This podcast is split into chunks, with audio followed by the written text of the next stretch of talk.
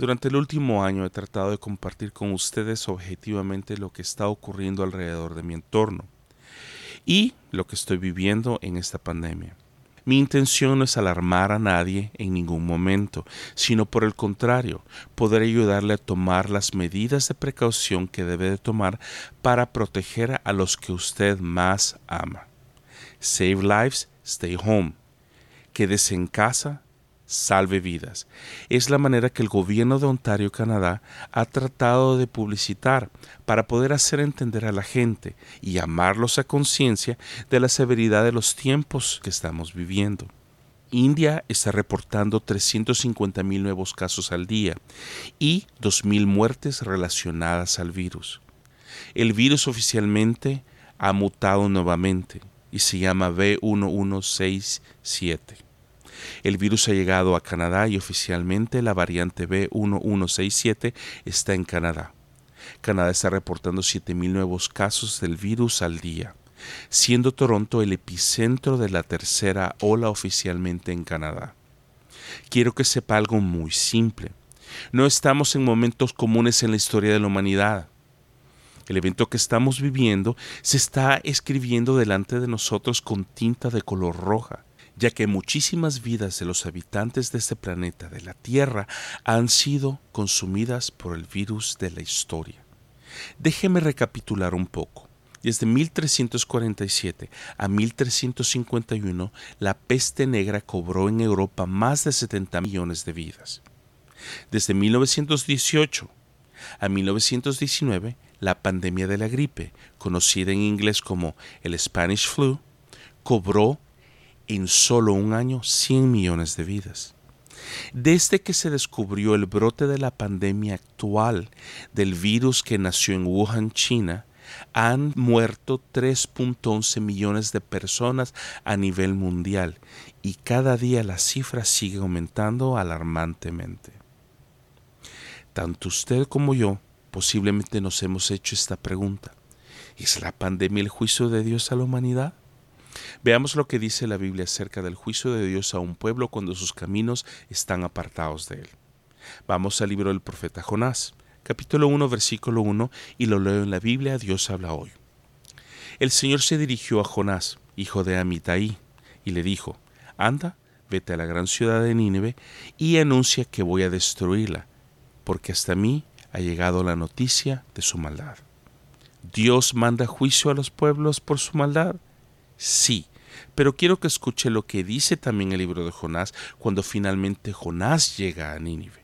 Recuerde que Jonás, en vez de ir a Nínive, se fue en el camino opuesto, fue en una travesía en el mar, lo tiraron al agua, lo tragó un pez, y luego de salir del vientre del pez es cuando vemos lo que dice el libro de Jonás capítulo 3, versículo del 2 al 5, lo leo nuevamente, en la Biblia Dios habla hoy. Anda, vete a la gran ciudad de Nínive, y enuncia lo que te voy a decir. Jonás se puso en marcha y fue a Nínive como el Señor se lo había ordenado. Nínive era una ciudad tan grande que para recorrerla toda había que caminar tres días. Jonás entró en la ciudad y caminó todo el día, diciendo a grandes voces, Dentro de cuarenta días, Nínive será destruida. Los habitantes de la ciudad, grandes y pequeños, creyeron en Dios y proclamaron ayuno y se pusieron ropas ásperas en señal de dolor. Cuando la noticia llegó al rey de Nínive, también él se levantó de su trono, se quitó las vestiduras reales y se puso ropas ásperas y se sentó en el suelo.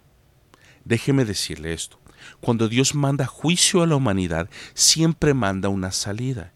Y a eso hemos sido llamados usted y yo a ser parte de la solución, a dar el mensaje de salvación.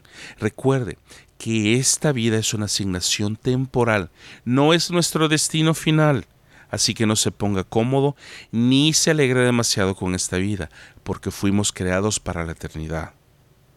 Dios siempre nos advierte y prepara a la iglesia para los tiempos malos y difíciles. No sé usted, pero yo recuerdo que muchos hombres y mujeres de Dios a finales del 2019 comenzaron a recibir palabra de parte de Dios a través de sueños, a través de visiones y muchos a través de profecías. Y Dios les dijo que iba a alinear su visión para la iglesia en el 2020. Recuerde que muchos comenzaron a ver señales de que el 2020 no iba a ser un año fácil, pero Dios nos estaba diciendo que nos iba a guardar y nos iba a proteger en medio de la dificultad, la calamidad y la adversidad. ¿Por cuánto tiempo Dios ha venido hablando que va a traer avivamiento a la iglesia? Bueno, yo recuerdo de que desde los noventas Dios ha venido hablando acerca de un tiempo de gran cosecha y que el mundo entero volcaría sus ojos hacia Dios. Bueno, señoras y señores, el tiempo del avivamiento ha llegado. Este es el momento en que nosotros como iglesia debemos esparcir el mensaje de salvación, de fe y sobre todo de esperanza. Dejemos de escondernos detrás de las puertas de nuestras casas y salgamos a proclamar el mensaje de libertad y salvación a todos los que podamos. Ahora, ¿cómo puedo salir proclamar el mensaje si en mi localidad el gobierno no me deja salir de la casa? Fácil. Agarre su celular y ocupe los recursos que tiene para proclamar el mensaje de amor, de fe, esperanza y de salvación. Eso es lo que Dios le ha dado en sus manos. Ahora, déjeme ilustrarle lo que quiero decirle este día de la siguiente manera. Se cuenta la historia de un burrito que cayó en una zanja profunda en una mañana de verano. Asustado y desesperado, comenzó a rebuznar pidiendo ayuda. Intentó salir por sí solo y no pudo. Saltó, brincó y no lo consiguió. El tiempo transcurrió y el calor del día lo agobiaba. Desesperado, siguió rebuznando hasta que de repente vio un rostro familiar. Era el rostro de su dueño.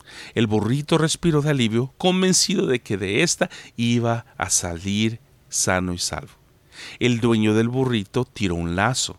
El burrito lo puso en su boca y lo mordió fuerte.